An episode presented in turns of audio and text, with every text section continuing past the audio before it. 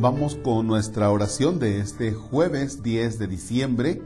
Estamos en la segunda semana del tiempo de Adviento. Nos vamos a dejar ayudar del el Evangelio de nuestro Señor Jesucristo, según lo escribe San Mateo. Es el capítulo 11, de los versículos que van del 11 al 15. O sea, apenas tres versículos. En el nombre del Padre, y del Hijo, y del Espíritu Santo. Jesús dijo a la gente, yo les aseguro que no ha surgido entre los hijos de una mujer ninguno más grande que Juan el Bautista.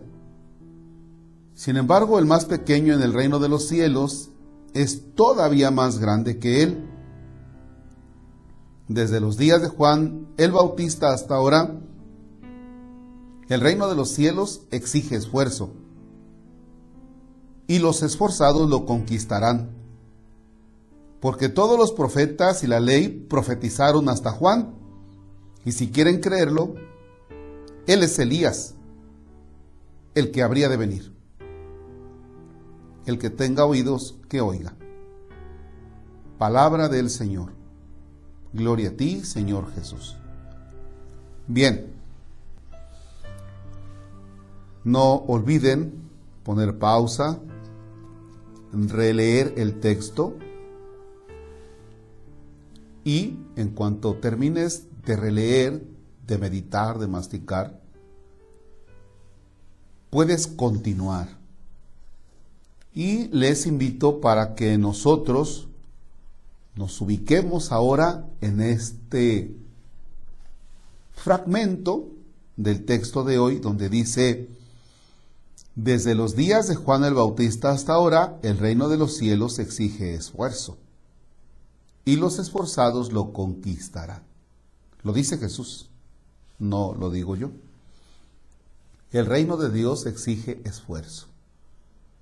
Vamos a la parte esta donde ya hemos hablado de los criterios del reino o de las características del reino.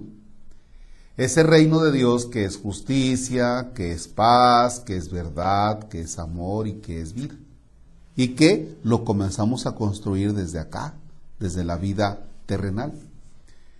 Pero también podemos referirnos al reino del cielo como el estado de vida que nos espera después de la tierra. O sea, cuando hayamos muerto el reino de los cielos para nosotros será estar en la presencia de Dios, o sea, en la eternidad.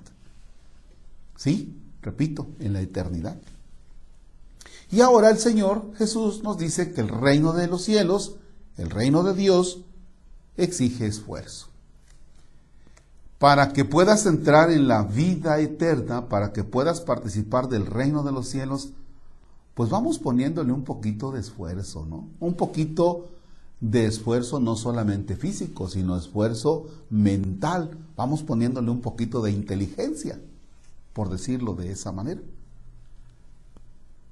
Fíjense cómo hoy existen algunas corrientes ideológicas que nos llevan a no esforzarnos en nada.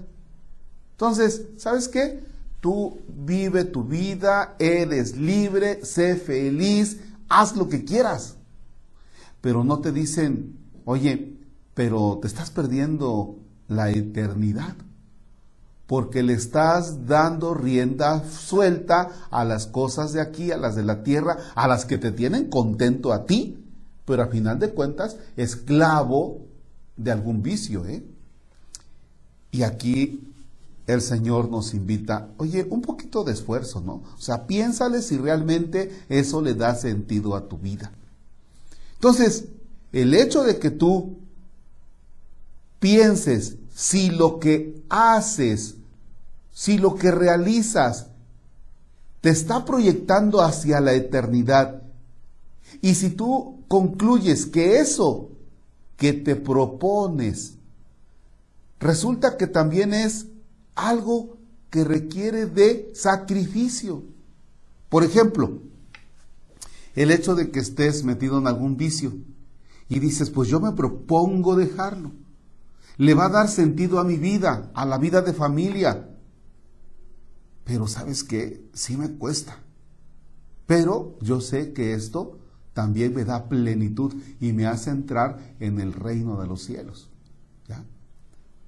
Finalmente, lo que debemos tomar en cuenta en esta parte de nuestra historia 2020 es no te enganches con tonteras que te hagan perder la vida eterna. Es, no te vayas donde todo mundo dice, es que mira, tú tienes que caminar por aquí, este, esto es lo de hoy, esto es lo fácil. Esto es lo que le da sentido a tu vida. Sí, le da sentido a tu vida hoy. ¿Y después? ¿Y después qué? Recuerda que tú eres un ser divino, eterno, que estás hecho para eso, para la eternidad, para el reino de los cielos.